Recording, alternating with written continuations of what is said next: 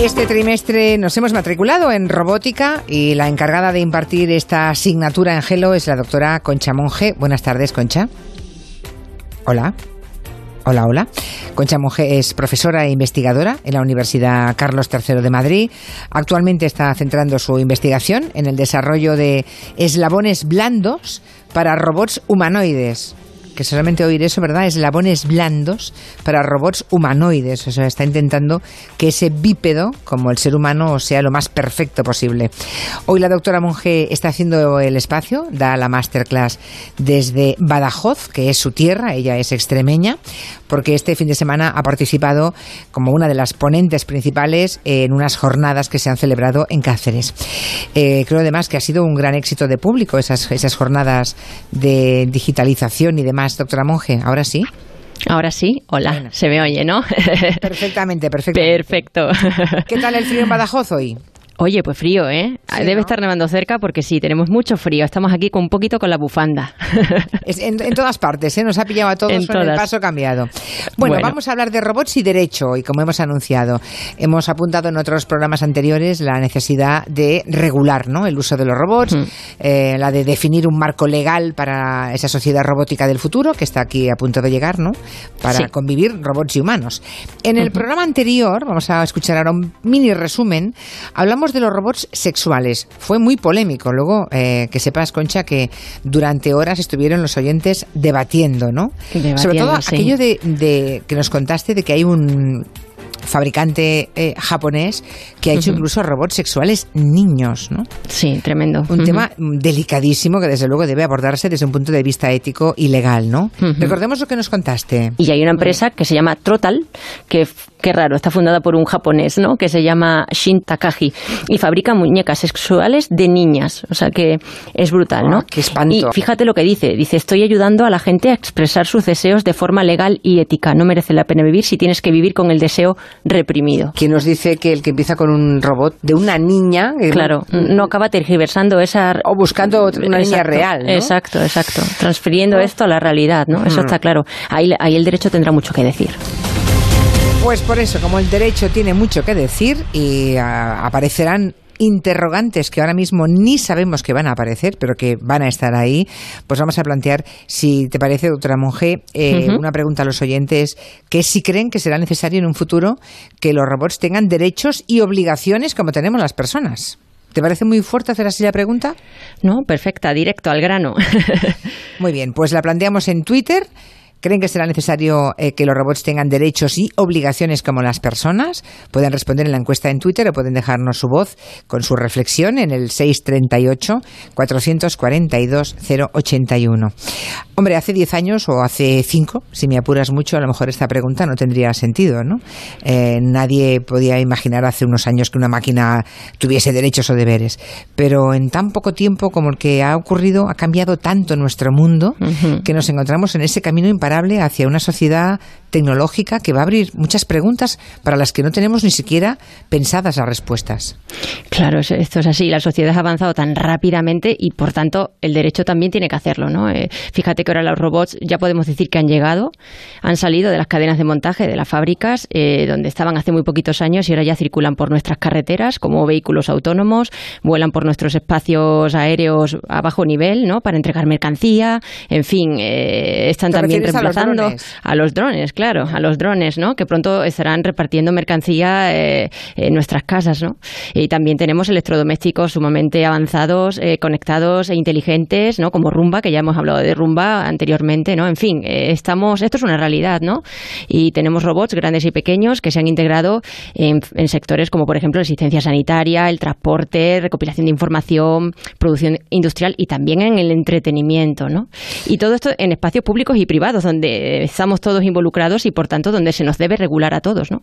Desde luego los robots y los sistemas de inteligencia artificial pues no son como las máquinas que hemos conocido hasta ahora, ¿no? los, robots de los que hemos hablado en estas clases magistrales eh, son, mm, eh, son capaces de tomar, de, iba a decir son seres, bueno, es que son cosas, son, bueno, son artilugios o artefactos capaces de tomar decisiones. Ahí en la toma de decisión es donde está el, hecho cualitativo, ¿no? El salto cualitativo. Ahí, ahí, efectivamente, ¿no? Esto es lo que une a todas estas máquinas de hoy en día, las, las más avanzadas, ¿no? Y es esta característica de que tienen cierto grado de autonomía y de toma de decisión, ¿no? Y entonces, e incluso esto se le suma, eh, a esto se le suma que pueden causar un daño físico. Y esto, claro, evidentemente abre una etapa en la interacción entre los seres humanos y la tecnología sin precedente, ¿no?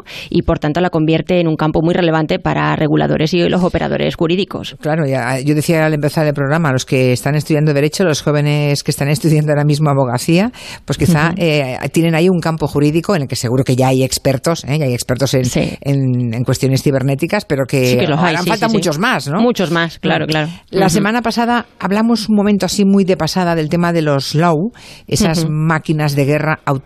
Atención, ¿eh? Máquinas de guerra. Habrá un día en que a la guerra irán máquinas. Pero esas máquinas van a tener que tomar decisiones, por ejemplo la de matar. Y por tanto no actúan mm, por ningún sentimiento, o sea, ni les condiciona el sentimiento, ni sienten ninguna piedad, y además pueden equivocarse y matar a inocentes. en ese caso, ¿quién sería el responsable, doctora Monge? o sea, una, una eh, máquina puede ser juzgada como crimen de guerra. Bueno, eh, veremos a ver dónde llegamos. Esto evidentemente lo tendrán que legislar las leyes, ¿no? Es verdad que estamos hablando de un caso todavía muy futurista, eh, aunque tengamos máquinas muy avanzadas, pero es inevitable empezar a cuestionarnos eh, si nuestros marcos jurídicos que ahora mismo están en vigor son adecuados para hacer frente a estos avances, ¿no? Entonces, claro, los expertos ya apuntan a que debemos aspirar a una disciplina jurídica autónoma y propia para los robots, porque estos casos pueden suceder en un avance muy tremendo de la tecnología donde pues la inteligencia artificial evoluciona hacia ahí, ¿no? Y por ejemplo, ya hay un libro que se titula Derecho de los Robots, que lo ha escrito Moisés Barrio, eh, que es un experto en ciberderecho, eso que comentabas anteriormente, ¿no? Y en este libro pues se presenta un estudio que claramente apunta que hay una necesidad de integrar esta nueva disciplina jurídica que se va a llamar el derecho de los robots, eh, como ya sucedió, por ejemplo, previamente con el derecho del trabajo o el derecho ambiental, ¿no? Y esto va a ser así, es una realidad ya. Derecho de los robots, ¿eh? Moisés Barrio se llama eh, el letrado del Consejo de Estado que lo ha escrito para aquellos que, estén interesados. A mí me parece un tema apasionante.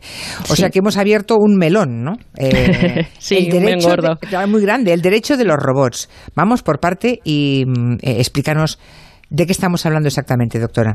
Pues mira, esto lo, cuenta muy bien Teresa Rodríguez de las Heras, que es profesora titular de Derecho Mercantil en la Universidad Carlos III de Madrid, y yo he tenido la gran suerte de asistir a muchas conferencias suyas.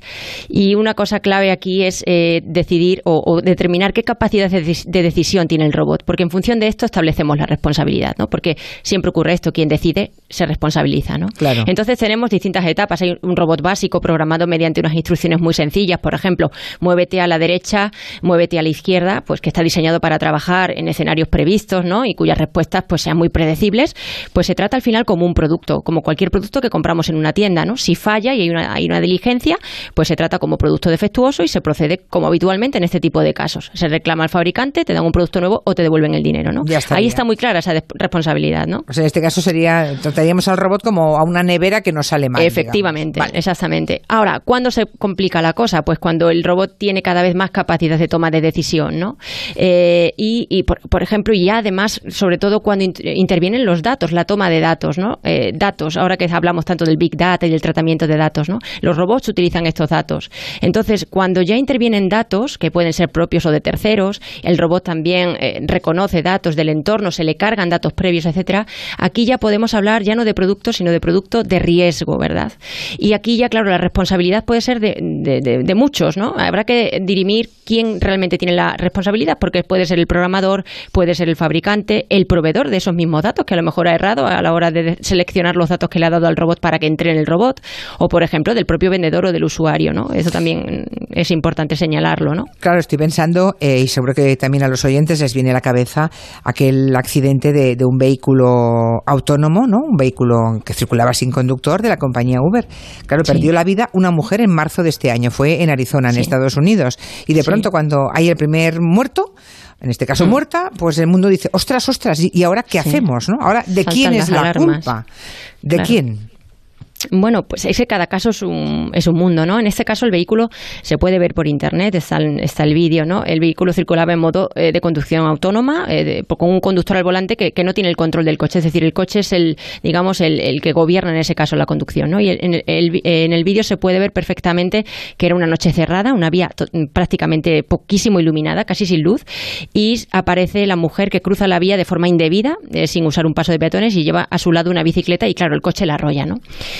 Claro, en esta circunstancia, evidentemente, pues eh, la mujer tiene una responsabilidad, ¿no? Porque ha, circulado por donde no debía, ¿no? Claro, o sea, la primera, digamos, hay una responsabilidad del accidente de una persona que cruza por donde no debe, pero es que esa señora ya no existe, ya está muerta. O sea, claro, evidentemente. Ha sido la víctima también. Ha sido víctima. Eh, bueno, hubiera ocurrido posiblemente que a lo mejor en caso de que el coche, en vez de eh, estar en modo autónomo, hubiera estado en modo manual, pues posiblemente el mismo accidente sucedería, porque en esas situaciones de la vía era muy difícil darse cuenta de que una mujer cruzaba, ¿no?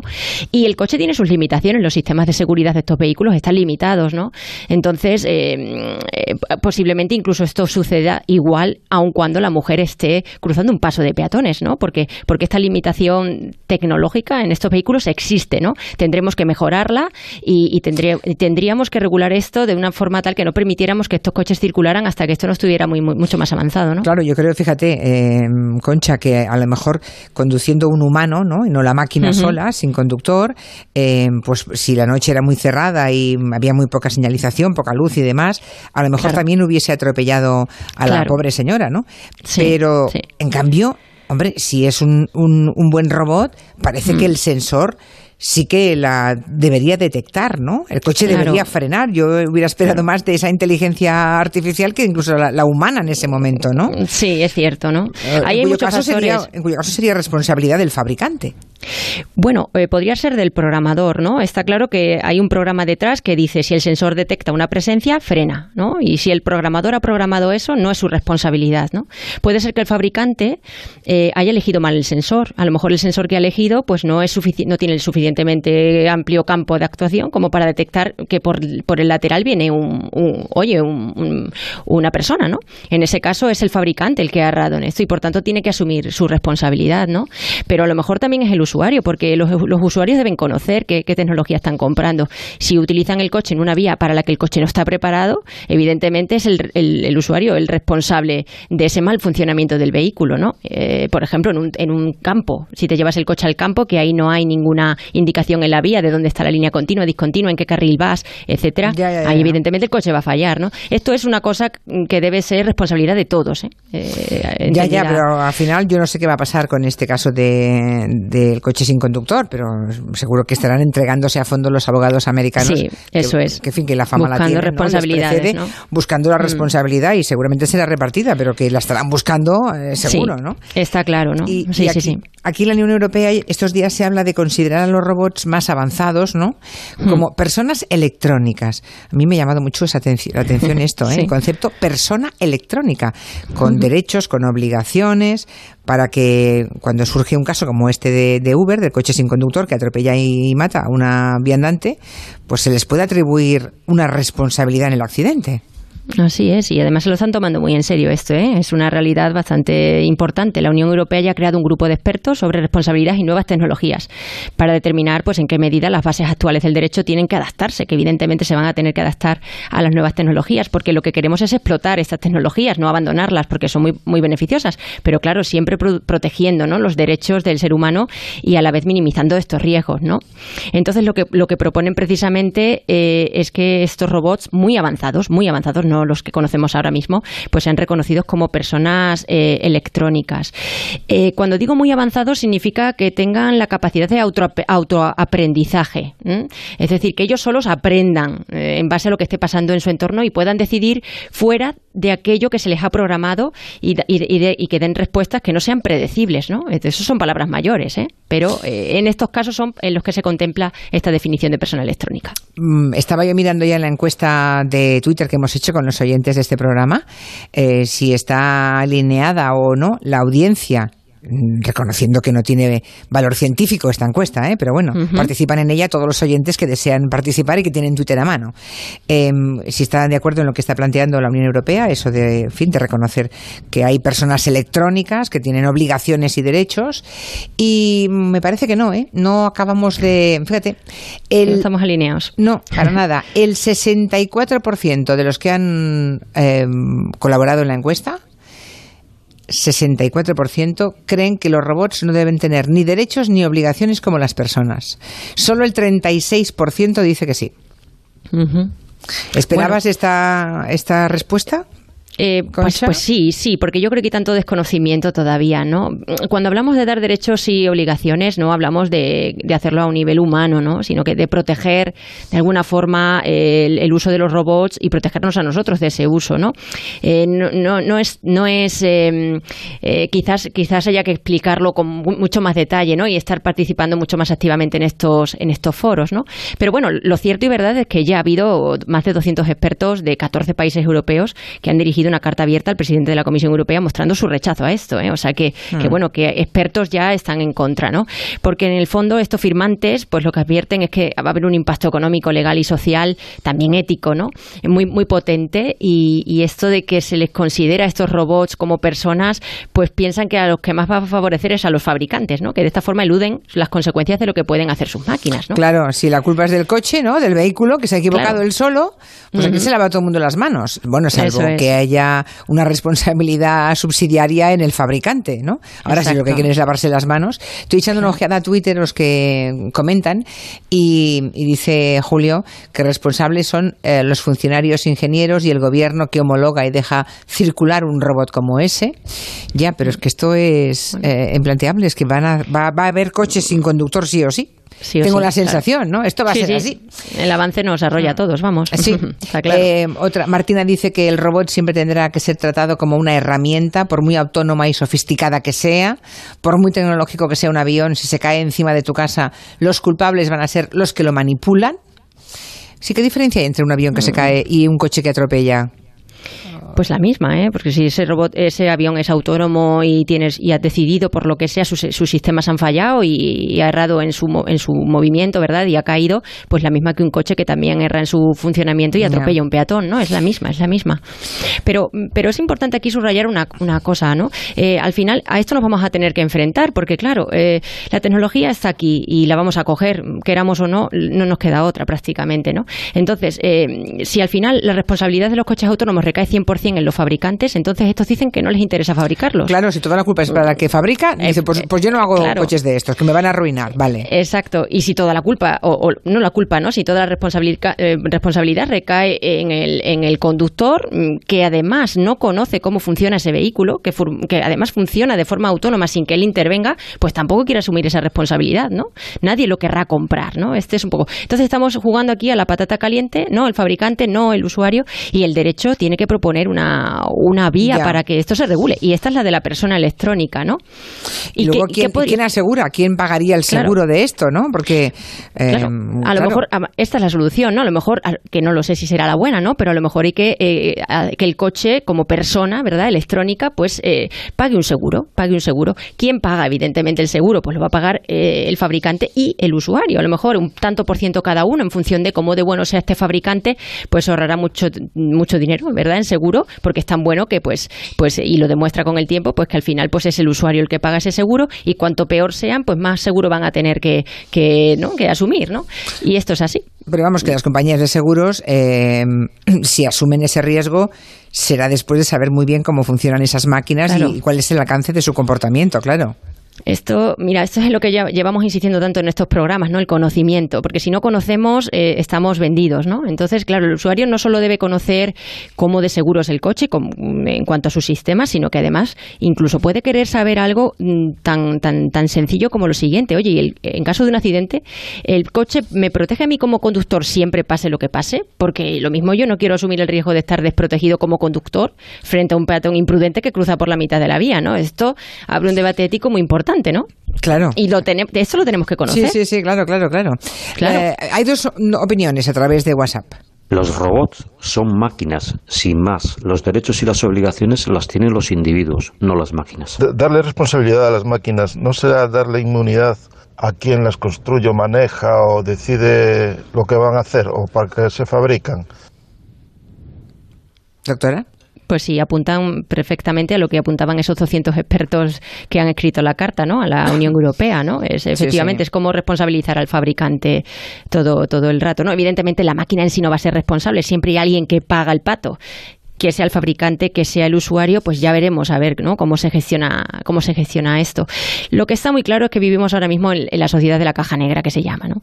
Es decir, vivimos en un entorno. A ver, a ver, sociedad de la caja negra. ¿Es, eso que ahora tenemos aplicado a los aviones cuando ocurre una pues, catástrofe? Pues, pues Habrá caja negra para todo.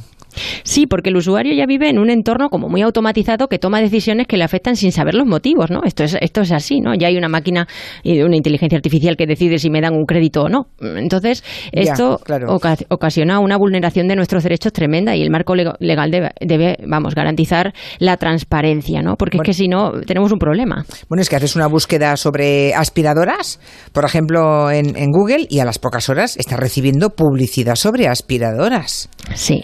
Claro, y, por qué, ¿no? Y dentro no hay un señor tomando nota que dice, mira, este quiere una aspiradora. No, no, eso son algoritmos. Son algoritmos, eh, sí, sí, sí. Y, bueno, pues estas decisiones, eh, decisiones automatizadas, ¿no? Eh, pues tenemos que conocer cómo funcionan, porque si no, mira, por ejemplo, una cosa que sucede es que recibimos noticias muy sesgadas en base a cómo este algoritmo de inteligencia artificial ha deducido, por ejemplo, nuestra ideología política, en base a qué periódicos he leído en Internet, en qué foros he participado, la publicidad que consulto, ¿no? Y esto, claro, puede ser muy perjudicial, porque recibir información parcial nos da una visión parcial y opaca de lo que sucede en el mundo, ¿no? Y por tanto, pues eh, imagínate, pues a más transparencia, menos vulnerables vamos a ser, ¿no? Exactamente. Bueno, estamos hablando todo el rato, eh, que declaro, en, de robots en los que no hay vida biológica, ¿eh? porque esta es la condición para hablar ahora mismo de persona electrónica, ¿no? Eh, robots en los que no hay vida biológica. Pero vamos a ver, mm, también supongo que en algún momento la ley tendrá que pronunciarse en el caso de los cyborgs, ¿no? O sea, esos humanos que tienen dentro de su cuerpo tecnologías para paliar, no sé, por ejemplo, discapacidades o para potenciar otras. Porque, claro, ¿quién pone el límite? O sea, a partir de, de cuántas prótesis o de cuántos mecanismos eh, dentro de nuestro cuerpo dejamos de ser 100% humanos. Claro, pues esto, imagínate lo que se va a generar a raíz de esto, ¿no? Eh, hay, que, hay que, evidentemente, diferenciar lo que es el robot de lo que es el cyborg. Eh, el robot, y que sería la persona electrónica de la que estamos hablando, evidentemente no puede tener ese material biológico. Eh, y otra cosa diferente es que nosotros nos injertemos órganos artificiales, miembros artificiales y demás. Y perfectamente lo que apuntas va a ser un conflicto, ¿no? Ahí va a haber muchísimo debate. ¿Hasta dónde puedo yo reemplazar parte de mi cuerpo por tecnología? para que, para que oye, no, no perdamos nuestros derechos como humanos y, de repente nos convirtamos en un robot, a lo mejor con otros derechos, ¿no? Esto es un tema, bueno, ya hablaremos a largo y tendido en otro programa de esto. Sí, todos los días acabas en alto, Concha, dejándonos una situación de mucha incertidumbre y de cierta inquietud sí, la verdad. Mira, nos, nos, pasa nuestro compañero Gustavo de Dios, que es un magnífico periodista que trabaja en Canarias, que hay un oyente que les ha llamado y recomienda un libro, no sé si lo conoces, escrito por un juez, es de este mismo año, se llama Normas de Derecho Civil y Robótica, Javier Ercilla García. Ajá, pues mira, este no lo conozco. ¿No? Pues bueno. Pues Normas de Derecho Civil y Robótica. Bueno, pues nada, damos cuenta de lo que sugiere este oyente. Muy Doctora bien. Monge, hasta la semana que viene. Hasta la semana que viene, un abrazo. Hasta pronto. Chao.